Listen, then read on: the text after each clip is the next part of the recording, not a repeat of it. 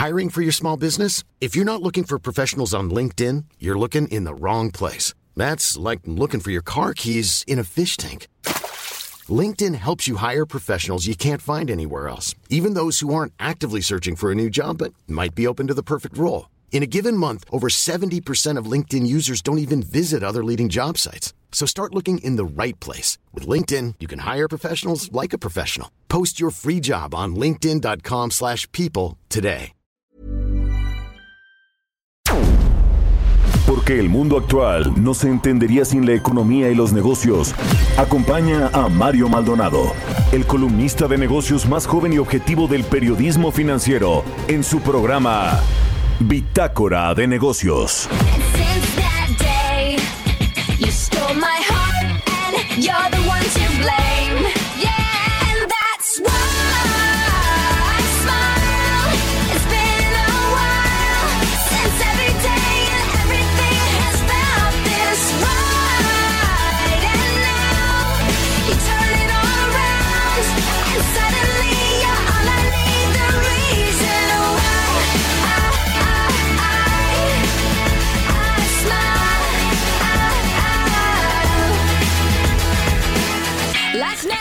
¿Qué tal? ¿Cómo están? Muy buenos días. Bienvenidos a Bitácora de Negocios. Yo soy Mario Maldonado y como siempre me da muchísimo gusto saludarlos hoy en este viernes 25 de septiembre del 2020. Saludo con mucho gusto a quienes nos siguen a través de la 98.5 de FM aquí en la Ciudad de México. A nuestros amigos y amigas de Guadalajara, Jalisco, quienes nos siguen allá por la 100.3 de FM y también en Monterrey, Nuevo León, por la 90.1 de FM. Lo mismo, un gran saludo a todas las emisoras que nos retransmiten en otras ciudades y estados de la República Mexicana, que ya son muchísimas. Está creciendo la red de estaciones de El Heraldo Radio a lo largo y ancho del país. Así que un gran saludo para todos, también en el sur de los Estados Unidos y quienes nos ven y nos escuchan a través de la página heraldodemexico.com.mx donde está el streaming de lo que sucede en la cabina de El Heraldo Radio. Iniciamos este viernes eh, fin de semana laboral con música como todos los días. Estamos escuchando una canción de Avril Lavigne, se llama Smile. Esta semana estuvimos escuchando canciones de artistas que cumplen años esta semana y bueno, pues Avril Lavigne cumple años esta semana, que por cierto le gusta mucho aquí a mi productor Jesús Espinosa, que me dijo, bueno, en fin, ponte esta canción, esta canción. Así que le entramos a la información. Ahora sí, vamos a platicar con Roberto Aguilar en breve sobre los temas financieros más relevantes. Rebotan los títulos de las tecnológicas en el Nasdaq de Nueva York y el próximo paquete de apoyo de Estados Unidos impulsa también a los mercados. Ya ve que después de tanto tiempo de que se estuvo cabildeando por parte de los republicanos en el Congreso de los Estados Unidos que se aprobara esta segunda ola, este segundo paquete de estímulos, finalmente hubo un acuerdo para inyectarle más dinero a la economía de los Estados Unidos, sobre todo de cara a las elecciones de noviembre. Se va a poner muy interesante este último cuarto del año allá en nuestro vecino del norte. También vamos a platicar sobre los ministros de finanzas del G7 que piden aliviar la deuda de los países más pobres. Y si falla la vacuna de AstraZeneca, ¿qué va a hacer esta farmacéutica? Va a reparar los costos, en fin, vamos a entrarle a todos esos temas con Roberto Aguilar, hablaremos también con Roberto Salinas, asociado del Consejo Mexicano de, de Asuntos Internacionales de Comexi, sobre eh, los ingresos laborales en el mundo, el COVID-19, cuánto ha afectado el ingreso de las personas, de los trabajadores, en términos de miles o billones de dólares. Se dice que 3.5 billones de dólares en ingresos laborales en el mundo es lo que ha dejado la eh, crisis del COVID-19 en términos económicos y de desempleo. Vamos a hablar también con Lisa Schneller. Ella es líder analista de calificaciones soberanas en Standard Poor's Global Ratings. Eh, vamos a platicar sobre la nota soberana de México. Es la calificación que tiene eh, Standard Poor's y otras calificadoras de valores de riesgo crediticio sobre nuestro país, es decir, qué tan confiable es que paguemos o no y si estamos cerca de perder el grado de inversión en la nota soberana en la calificación del país. Vamos a hablar de esto con Lisa Schneider de Standard Poor's Global Ratings. Platicaremos sobre eh, también con Jimena Tolama, la editora en jefe del CIO.com, sobre varios temas importantes que tienen que ver con eh, que California prohibirá la venta de autos nuevos a gasolina o diésel a partir del 2035. Así que bueno, vamos a ver mucho más autos eléctricos y más de estas cosas allá en California, donde está el Silicon. Nosotros el resto del programa. Y mientras tanto, vámonos ahora con el resumen de las noticias más importantes para arrancar este viernes 25 de septiembre.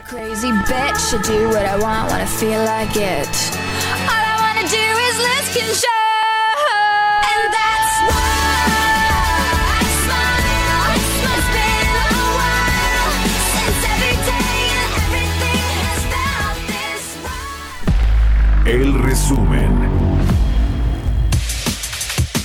En decisión unánime de la Junta de Gobierno, este jueves el Banco de México aplicó un décimo primer recorte consecutivo a la tasa de interés, en línea con lo esperado por el mercado. El referencial ahora se ubica en 4.25%. Al inicio del año se encontraba en 7.25%. El presidente Andrés Manuel López Obrador señaló que en dado caso de que su gobierno no pueda rescatar a petróleos mexicanos y a la Comisión Federal de Electricidad con el marco actual, presentaría una iniciativa de reforma a la Constitución.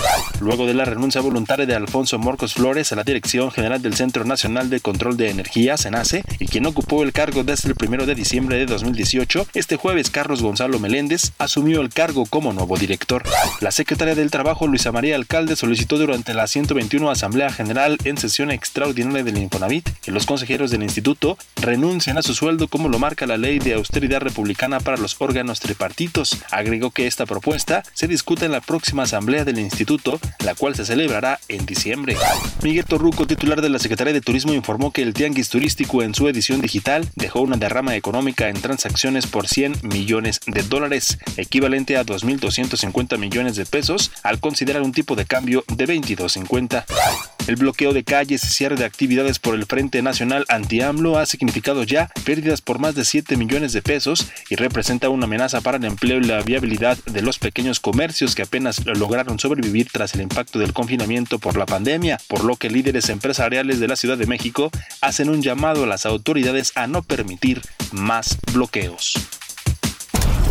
Bitácora de negocios en El Heraldo Radio. El editorial.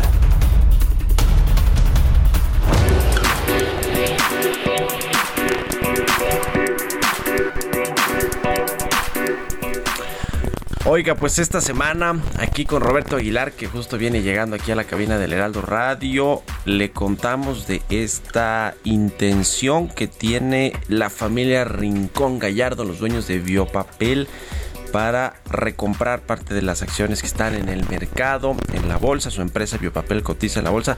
De hecho, desde hace más de 25 años, el año pasado celebraron su 25 aniversario de cotizar en la bolsa. Ahora la quieren sacar, pero pues parece que es una muy buena jugada, una jugada maestra, escribo yo en mi columna del Universal de Miguel Rincón, quien es por cierto el compadre del presidente y bueno, pues ha sido público este asunto, incluso hasta ha perdido contratos su empresa eh, de 221 millones de pesos en abril del año pasado, ¿se acuerda? Fue objeto de polémica por la licitación que ganó la compañía de Miguel Rincón, Biopapel, y que después el presidente salió a decirle que para dar un ejemplo de que en el gobierno no habría nepotismo ni, compra- ni compadrazgos, le pedía la cancelación del contrato que le habían otorgado su empresa y bueno, pues él accedió a cancelarla, a renunciar más bien al contrato y bueno, pues ahí está el, el asunto. El tema es que ahora Biopapel le decía que va a eh, recomprar a través, eh, digamos que los dueños de Biopapel, la familia Rincón, va a recomprar cerca del 7% de los títulos que están en, en el mercado, allí en, flotando entre los el público inversionista. Y con esto, a través de una empresa suya que se llama Emberlis, pues van ya a obtener prácticamente la totalidad de los títulos de Biopapel. El, creo que el 95% va a llegar ahí la tenencia accionaria de los hermanos eh, eh, Rincón Gallardo, Gilberto y Miguel Rincón Gallardo.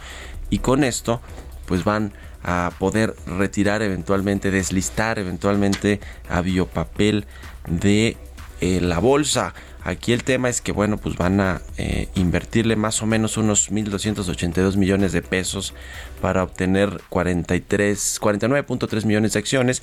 Y esta inversión, digo, pues es importante, están recomprando los títulos. El asunto es que los títulos pues ya están por los, por los cielos, han subido 68% solamente en tres días. Esto más o menos en términos de su valor de capitalización, el valor de mercado de biopapel es de 2.800 millones de pesos. Es decir, que pues la jugada le salió bien a Miguel Rincón, quien pues con esta subida del precio de las acciones, pues casi casi está recuperando lo que, lo que va a invertir para recomprarlas. En fin, yo creo que es una buena jugadora. Te la voy a preguntar aquí a Roberto Aguilar, que él es el experto ahí en el tema de los mercados. A mí me parece una jugada maestra de don Miguel Rincón que es el compadre del presidente y quien curiosamente cuatro días antes estuvo en Palacio Nacional con Carlos Slim, no sé si contándole al presidente de esta jugada maestra que iba a ser o, no, pero bueno, lo interesante es que planea deslistarla de la Bolsa Mexicana de Valores, recomprando estos títulos y el asunto es, pues, ¿por qué? Pues porque está quizá invirtiendo mucho en Estados Unidos. ¿Por qué confía o no en México, en la política pública de México, de la 4T? En fin, eso habrá que, que preguntárselos. Pero por cierto, el presidente dijo también estos días después de la reunión con Miguel Rincón y con Slim que no todo el que tiene es malvado. Ahí nomás para el récord del presidente. ¿Usted qué opina? Escríbame a mi cuenta de Twitter, arroba Mario Mala, la cuenta arroba Heraldo de México. 6 con 13 minutos, vámonos rápido con los mercados. Economía y mercados. Ahora sí, mi querido Robert, ¿cómo estás? Buenos días. ¿Qué tal, Mario? ¿Cómo estás? Muy buenos días. Me da mucho gusto saludarte. Pues fíjate que nos, ya nos amanecemos con información del INEGI. Vale la pena destacarla. Se dio a conocer el IGAE de julio que sube 5.7% respecto a junio. Y bueno, pero eh, es interesante verlo porque como tú sabes es, es el dato que más se acerca justamente al comportamiento de la economía general, es decir, al PIB y eh, en términos anualizados, pues la verdad ahí seguimos todavía mal, bueno, no es que sigamos también muy bien, sin embargo tenemos una caída de 9.8% de en julio respecto al mismo periodo del año anterior. Ya habíamos visto que estas, pues estas, estos eh, crecimientos, estas tasas pues son importantes, interesantes, pero no quiere decir que estemos del otro lado, porque venimos de una base de, comparación bastante baja. Decía que el regreso a los mercados bursátiles de Estados Unidos ayer, ya después casi al cierre, apoyado por las acciones tecnológicas, contagió a las bolsas internacionales ya que se acrecentaron las expectativas de mayor apoyo por parte de diversos gobiernos para tratar de reanimar sus economías.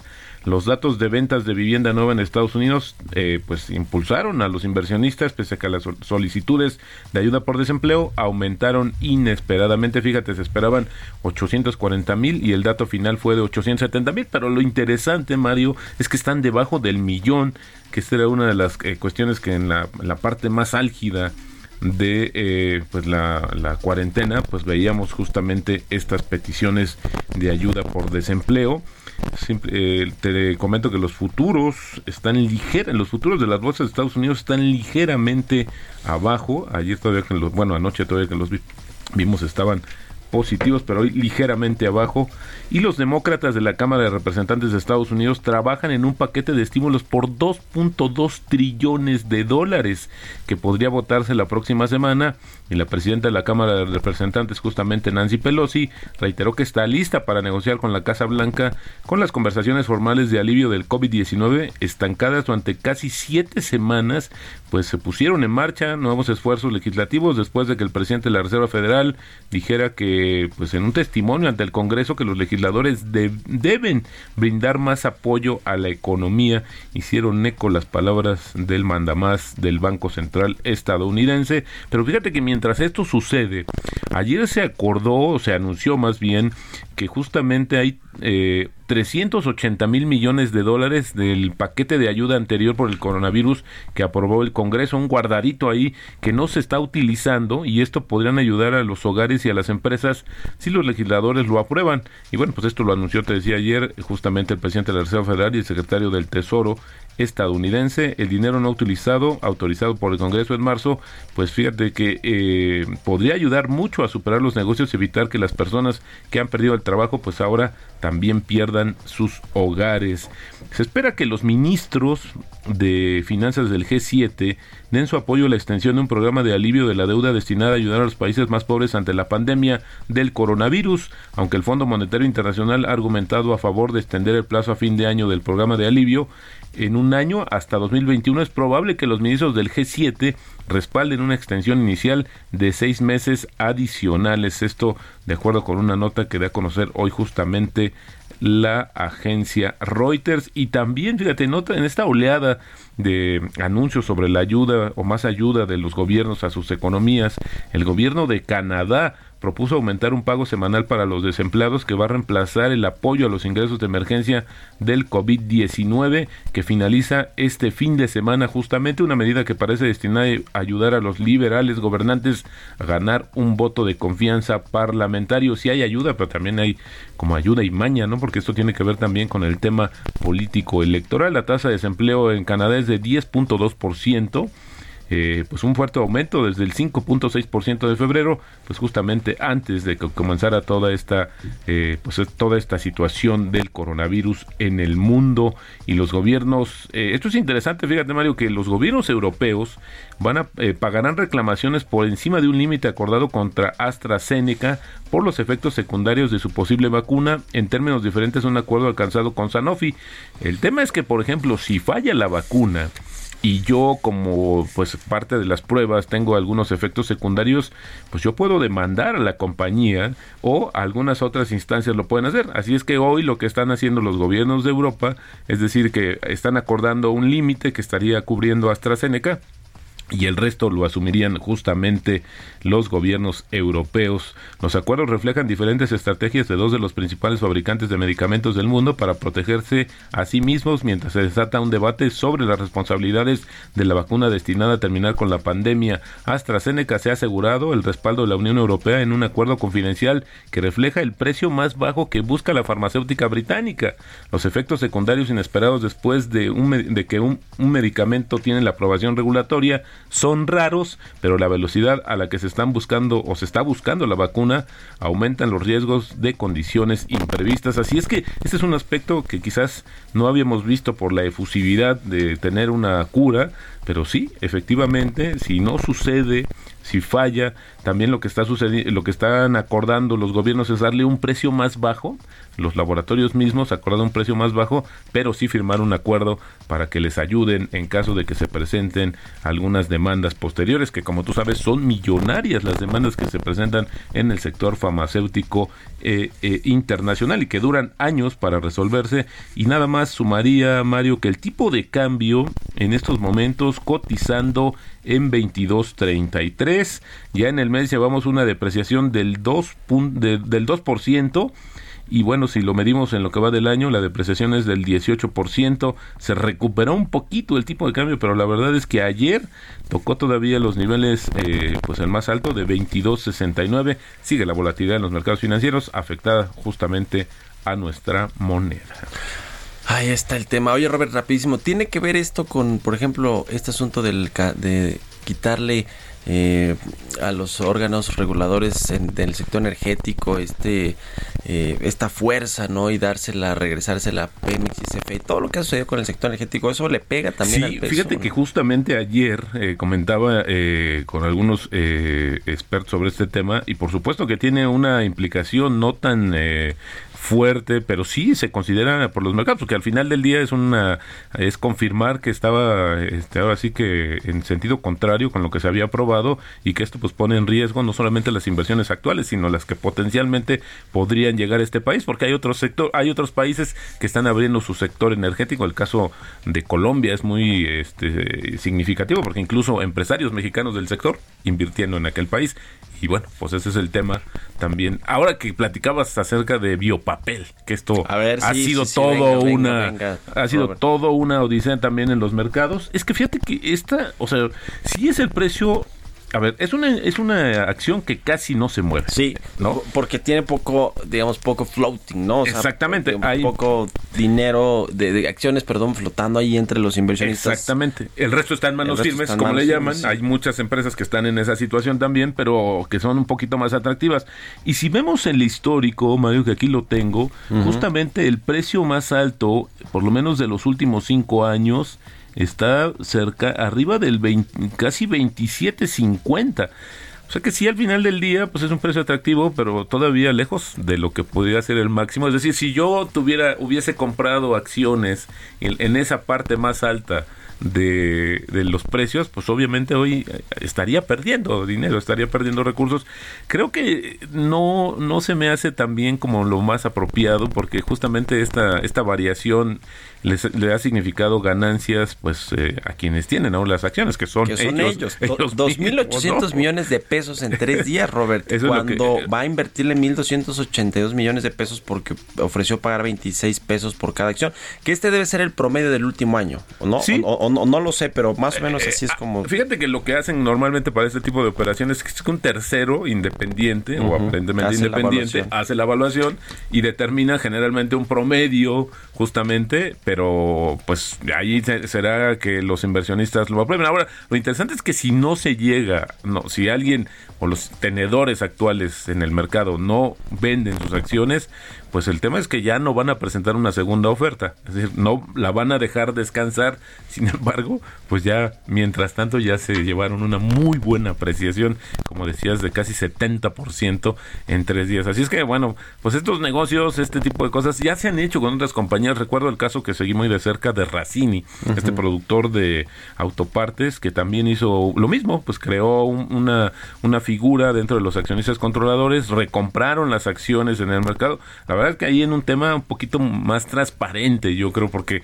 ampliaron el, el plazo hasta que obtuvieron, estuvieron muy atentos o de informar al mercado sobre la evolución y finalmente pues deslistaron a la compañía, que, que si esto sucede, pues eh, que si se logra el 95%, lo que dice esta convocatoria es que eventualmente estaría saliendo también de la Bolsa Mexicana de Valores, ya no tendrías a quién rendirle cuentas. Claro, eso, eso sí, también sí, es sí, una, una cosa importante. Yo no digo que sea malo en el caso de todas las empresas, pero había que ver. El tema del estigma de que es el compadre del presidente, nadie se lo va a quitar. Oye, nada más para, para contextualizar todo esto.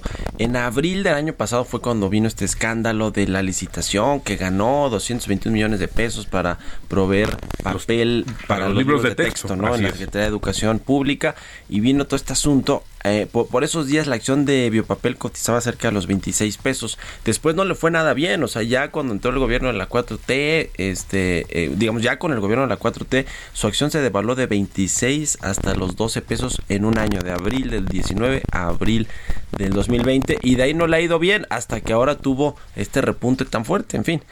En fin. Sí, es interesante. Ahora también hay que comentar, Mario, que hay algunos que están estimando que este, que la verdad esta compañía vale mucho más cuando haces una evaluación distinta de, de los activos y todo el potencial que tiene. Las acciones no estarían reflejando justamente el potencial ni el valor implícito de la empresa. Sí. Sin embargo, bueno, pues hoy también ha causado Ya. mucho ruido esta en el mercado. Gracias, bursátil. Robert. Buenos días. Nos vamos al corte, regresamos. Continuamos en un momento con la información más relevante del mundo financiero en Bitácora de Negocios con Mario Maldonado. Regresamos. Estamos de vuelta en Bitácora de Negocios con Mario Maldonado. Entrevista.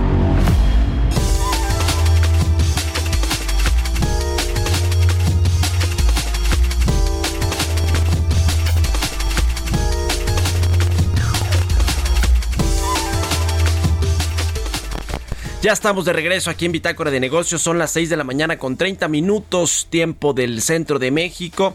Bueno, le decía que vamos a platicar con Lisa Schinoller. Ella es líder analista de calificaciones soberanas en Standard Poor's Global Ratings.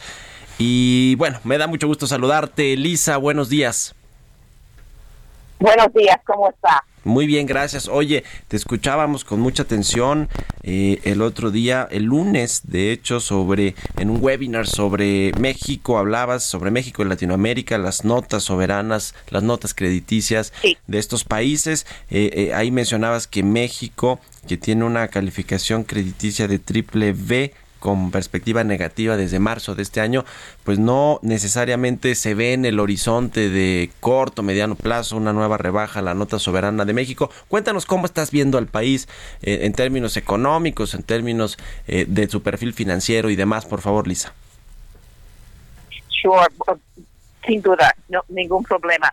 Pues quiero en- enfatizar, tenemos perspectiva negativa, podemos bajar la nota, pero no necesariamente vamos a bajar la nota. Creo que, que, que, que enfatizar eso, pero con la perspectiva negativa, vemos presiones con riesgos a la baja durante el año, dos años y medio que viene, ¿no? So, no es una, una cosa inmediatamente, ¿ok? Pero sí, hay presiones a riesgos am, que más o menos tiene que hacer con incertidumbre, presiones, complicaciones, dificultades con las cuentas fiscales, ¿no? En este año, el, el gobierno eh, está am, tratando am, fuertemente minimizar el incremento en el déficit para este año y minimizar incremento en, en deuda uh, como, co- como por ciento de PIB, ¿no? Porque tiene um, un esfuerzo importante con, con um, contener los gastos, hay más recursos con um, ah, las, los incrementos eh, en, el, la ah, reducir evasión con, con, la, con el trabajo del SAT, por ejemplo, tiene el hedge, tiene recursos en los fondos um, petroleros, pero en los años que vienen puede ser menos es- es- espacio, ¿no? Los, los fondos en, en los en, en las del petróleo probablemente no vamos a tener, ¿ok? Eh, incertidumbre como con el hedge. em, si en el futuro vaya, va a tener recursos del banquito con los, las transferencias, pero en- con tiempo y con más presión, importantemente tiene que ser con el apoyo a Pemex, podemos ver menos espacio en las cuentas fiscales. Con este menos espacio, depende depende del- de, la, de la respuesta del gobierno, podemos o no tener un- un- una baja, por ejemplo. Ujú. Con crecimiento, tenemos una, una caída de más de ah, 10% este año y una recuperación más o menos a tres menos de cuatro, tres y medio más o menos para, para el año que viene. So, una, una caída importante este año tiene que ser con todo que conocemos, y- pero una recuperación lenta am, que tiene que ser con, con incertidumbre sobre las políticas y en, particular inversión del sector privado. Sí, sí, sí, sí. Eh, esta estrategia lisa del gobierno federal de no salir a contratar necesariamente nueva deuda, aunque bueno, más allá, digamos, eh, extraordinariamente más allá de lo que ya fue aprobado por el Congreso para, para este año en el paquete económico y los ajustes que se le hicieron ahí para aumentar el déficit primario, que, que bueno, fue de forma muy, muy ligera. El gobierno ha dicho no queremos salir a contratar nueva deuda como lo están haciendo los otros países para enfrentar la crisis económica que ha generado el coronavirus. Eh, esto eh, yo he escuchado a, economistas, expertos incluso del Banco de México que dicen que lo que está haciendo México es sacrificar el rebote de la economía o la recuperación rápida, entre comillas, de la economía nacional por no endeudarse, pero para que en el mediano plazo, pues México no tenga un problema de, eh, eh, digamos, de vencimientos y que no pueda pagar o que pierda eventualmente el grado de inversión. Esta estrategia que parece que va al revés de lo que está pasando en el mundo, ¿tú cómo la ves? ¿Es, ¿Sería acertado? ¿No? ¿Es, ¿Es una estrategia responsable o no tanto porque no ayuda a la recuperación económica? ¿Qué opinas de la estrategia que ha tomado el gobierno? Pues es, es una, es- es- no es una pregunta fácil en, realidad, ¿no? Porque sí, en, para los países con muchísimo apoyo, por ejemplo, am, sí no haría en el futuro una respuesta para contener, reducir deuda, depende del caso, depende caso a caso, ¿no? Pero si no, hay un- no, si no haría una, una respuesta en el futuro, podemos ver presiones sobre calificaciones, ¿no? Todo depende. Y también depende de la, de la, de la magnitud de la recuperación y todo. Uno no es una pregunta fácil. En, en el caso de México hay un esfuerzo importante para minimizar la, la, de- la deterioración. En el futuro, y, es bueno en el corto plazo para las cuentas fiscales, ¿no? En el futuro depende, pues, sí o no, eh, cómo va la economía, cómo van las empresas grandes, pequeñas, etcétera. Hay um, hay hay quiebras no, eh, o no en, en, en muchísimas compañías que que que um, impiden una recuperación más fuerte con consecuencias para el sector financiero y todo. So, no sabemos en realidad um, y el gobierno está trabajando con alivio en el en, en, el- en el- en la regula- en la regulación para el sector bancario para dar espacio a las compañías etcétera hay liquidez por parte de Banxico es muy importante en, en el sistema Um, so, en realidad tenemos que ver eh, eh, el, el futuro más, ¿no? En, en este sentido, eh, es mi, mi- mis comentarios sobre eh, eh, el, el- la, la tendencia en el futuro es importante para la calificación, sobre el crecimiento, sobre ah, cuentas fiscales, Sí. presiones. ¿Dónde ves mayor debilidad también para los ingresos del gobierno? Ya se presentó un paquete económico de la Secretaría de Hacienda al Congreso que va a revisarlo hacia final del año para aprobarlo y allí eh, pues están contenidas la ley de la iniciativa de ley de ingresos que es lo que pretende recaudar el gobierno para financiar el gasto público. Obviamente lo más importante son los impuestos, pero también están los ingresos petroleros. Hay eh, según muchos analistas una sobreestimación en la producción petrolera y en la incluso en el precio del barril de petróleo podría estar también sobreestimado. Eh, ¿cómo, ¿Cómo ves estos asuntos? Tomando en cuenta, hablando del sector energético, Lisa, también lo que está sucediendo en el, a nivel local, aquí con una contrarreforma energética, la que se aprobó el sexenio anterior, que permitía mucha participación de la inversión privada en el sector eléctrico, en el sector de hidrocarburos, inversión privada nacional e internacional. ¿Cómo, cómo ves este asunto eh, de eh, pues regresar, digamos, a los monopolios estatales de la CFE, de Pemex, que, que parece que pues no han sido muy eh, eh, buenos en el pasado para el, para México? ¿Cómo ve todo este asunto de los ingresos eh, vía los impuestos y vía el petróleo y lo que sucede con Pemex en México? Sí, pues en, en el presupuesto probablemente el precio es más o menos el, ah, alineado con las proyecciones del, del Standard Poor's. Ujú. De 42 dólares por barril El- promedio para el próximo año. Y es pro- más, más o menos, creo que el- la última proyección de Standard Poor's es más o menos. Es, Sí, es, sí. es- es- cerca.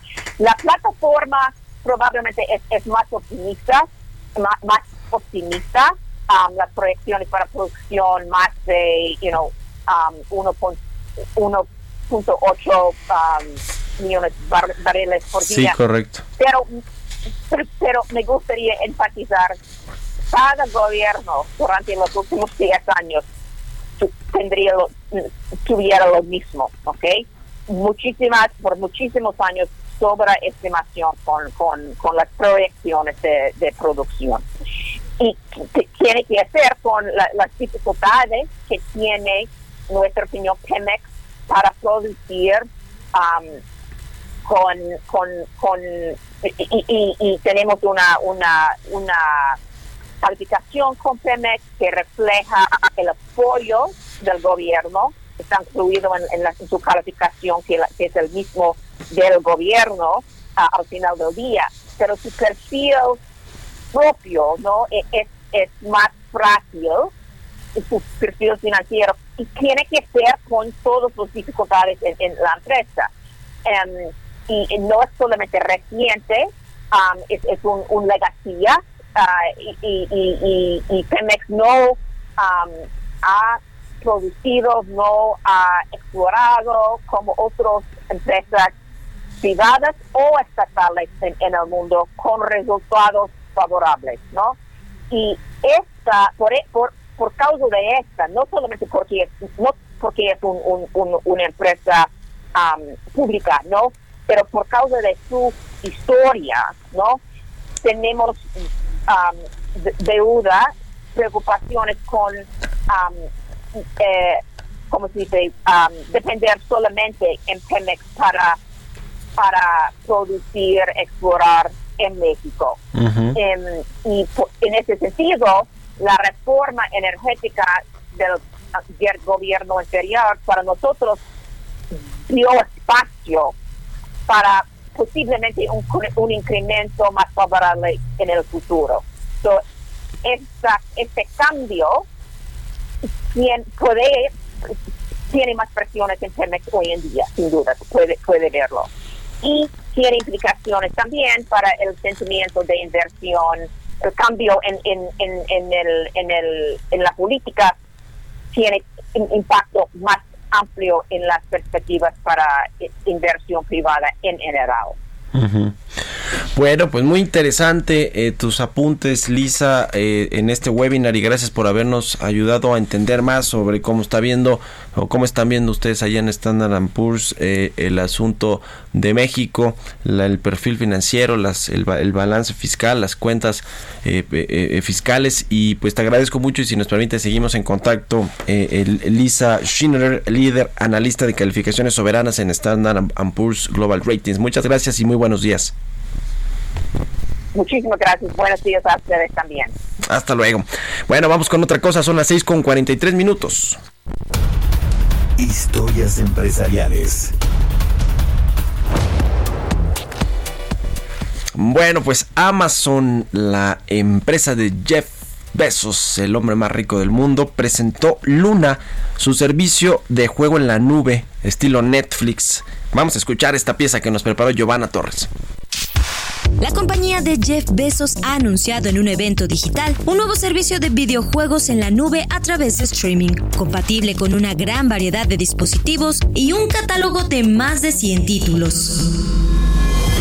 El nuevo servicio que lleva por nombre Luna estará disponible de primer momento en Estados Unidos por una suscripción de 5.99 dólares, aproximadamente 130 pesos mexicanos. Luna ingresa de lleno a la batalla de gaming en streaming, en donde competirá con estadía de Google, Apple Arcade y las suscripciones de juegos de Xbox y PlayStation.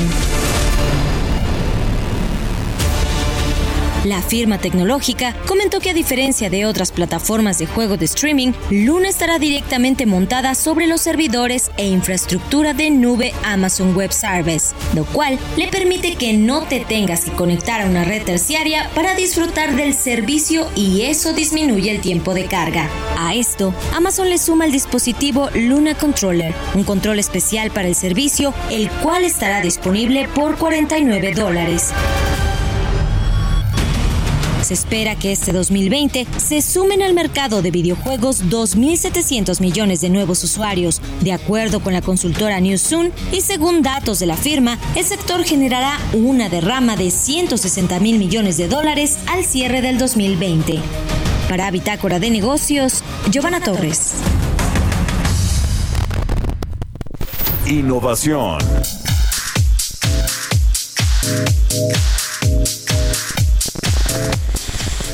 Y bueno, pues ya es viernes, viernes de innovación con Jimena Tolama, la editora en jefe del CIO.com. ¿Cómo estás, Jime? Muy buenos días. Hola Mario, muy buenos días, ¿cómo estás tú? Espero que todo bien, este, por allá en cabina. Oye, ando con mucha información. Venga, tienes 10 minutotes. Para Diez echártela. minutotes tenemos para platicar, oye. Pues mira, mucha información últimamente relacionada a la movilidad y la industria automotriz, pero realmente están ocurriendo tendencias e innovaciones muy interesantes, tanto en la tradicional como en la más tecnológica. El primer punto que quiero tocar es California. Le están poniendo otro ejemplo al mundo de cómo evolucionar sí o sí hacia opciones que no involucren vehículos a gasolina o diésel. ¿Te imaginas que realmente dejemos de comprar estos autos en el corto plazo? La verdad yo no, y mucho menos en México. Yo creo que todavía falta mucho, pero ¿tú qué opinas? En México falta muchísimo, pero en California ya que, que bueno, pues eh, es la meca ahí de la tecnología y la innovación, yo creo que podría ser posible. Es que la tecnología avanza rapidísimo, Jiménez. No sé si en 10 en Rapidísimo. 10 años vamos a estar hablando ya totalmente de un boom de los autos eléctricos. Justamente, y, y te voy a contar de algo, esta es una orden ejecutiva que firmó el gobernador allá, Gavin Newsom, que aplicaría dentro de 15 años. Es un lejano 2035 todavía, pero la realidad es que una noticia así en el pasado pudiera haberles puesto los pelos de punta a las armadoras, pero ahora la competencia estará justo ahí, en la industria de vehículos eléctricos, y pues están haciendo sonar sus bocinas en señal de apoyo. Esta orden ejecutiva lo que va a hacer es obligar a que todo auto que se compre tiene que ser ya eh, eléctrico o híbrido, pero ya no de gasolina o diésel.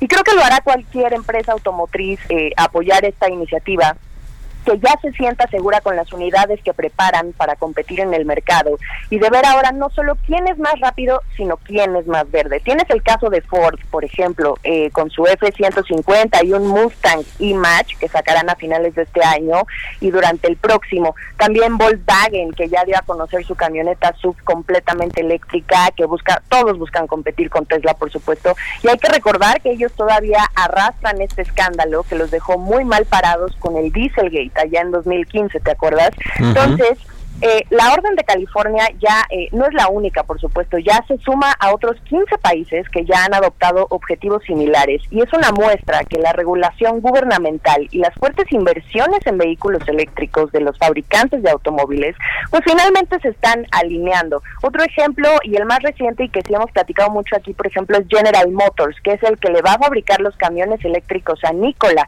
que por cierto esta semana eh, su CEO renunció y ahorita sus acciones andan por los suelos ahí por unas supuestas acusaciones de un fondo que se dedica a apostar en contra de empresas y pues que eh, pues supuestamente inflaron información, ¿no? Para beneficiarse.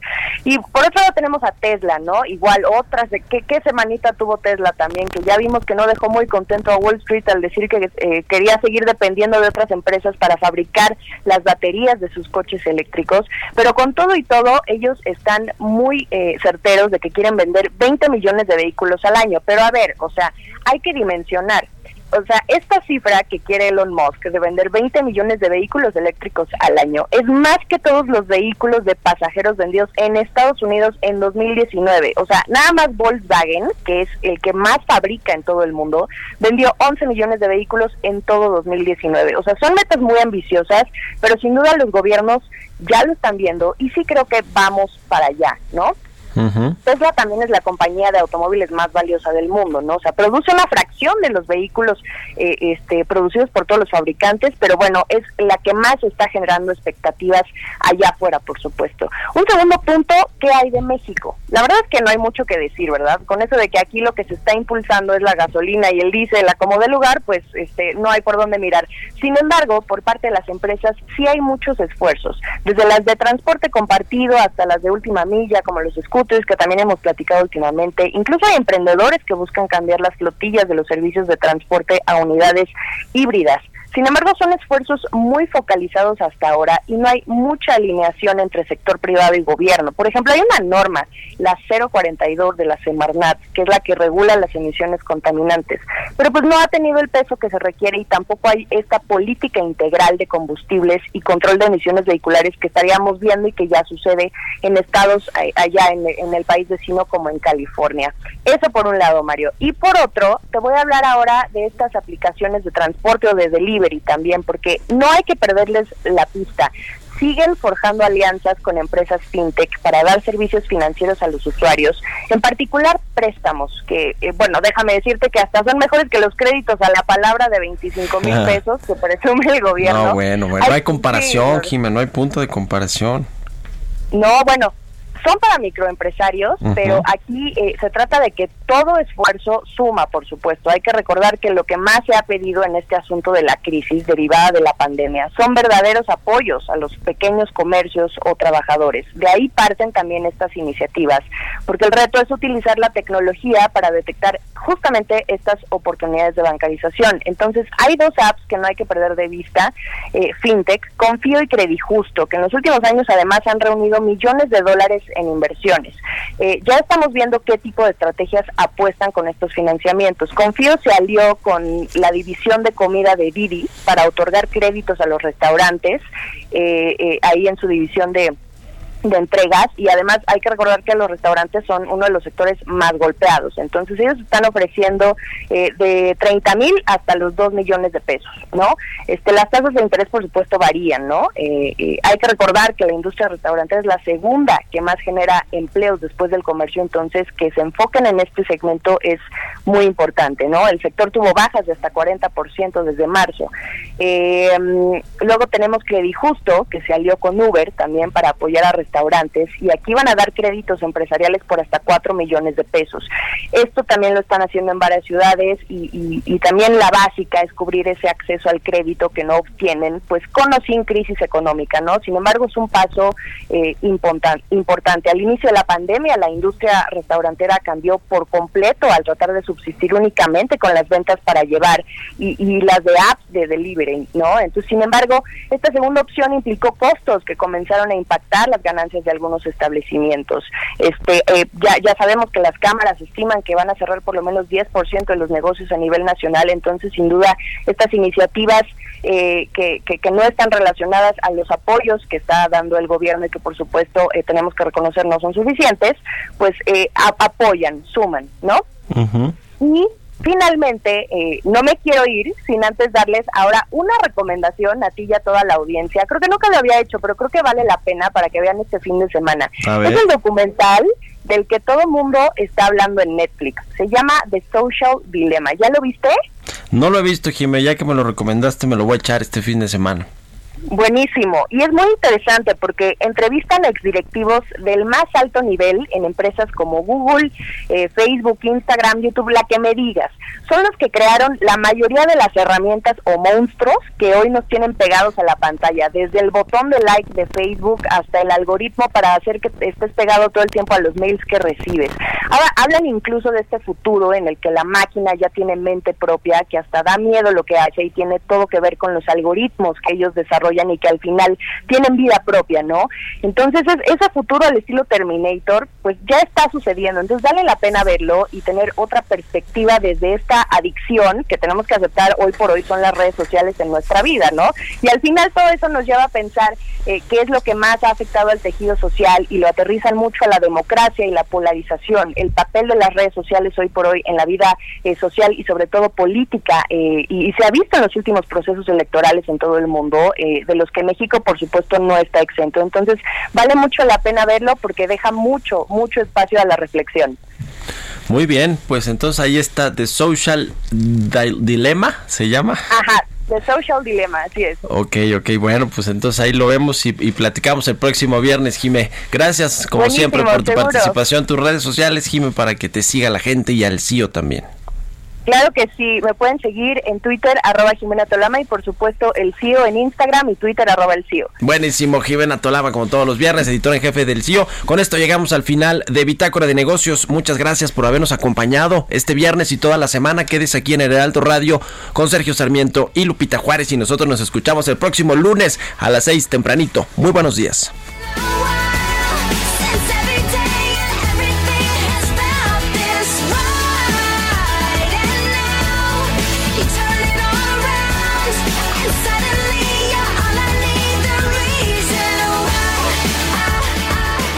Esto fue Bitácora de Negocios con Mario Maldonado, donde la H suena y ahora también se escucha. Una estación de Heraldo Media Group. Mom deserves the best, and there's no better place to shop for Mother's Day than Whole Foods Market. They're your destination for unbeatable savings, from premium gifts to show-stopping flowers and irresistible desserts. Start by saving 33% with Prime on all body care and candles. Then get a 15-stem bunch of tulips for just $9.99 each with Prime. Round out Mom's menu with festive rosé, irresistible berry chantilly cake, and more special treats. Come celebrate Mother's Day at Whole Foods Market.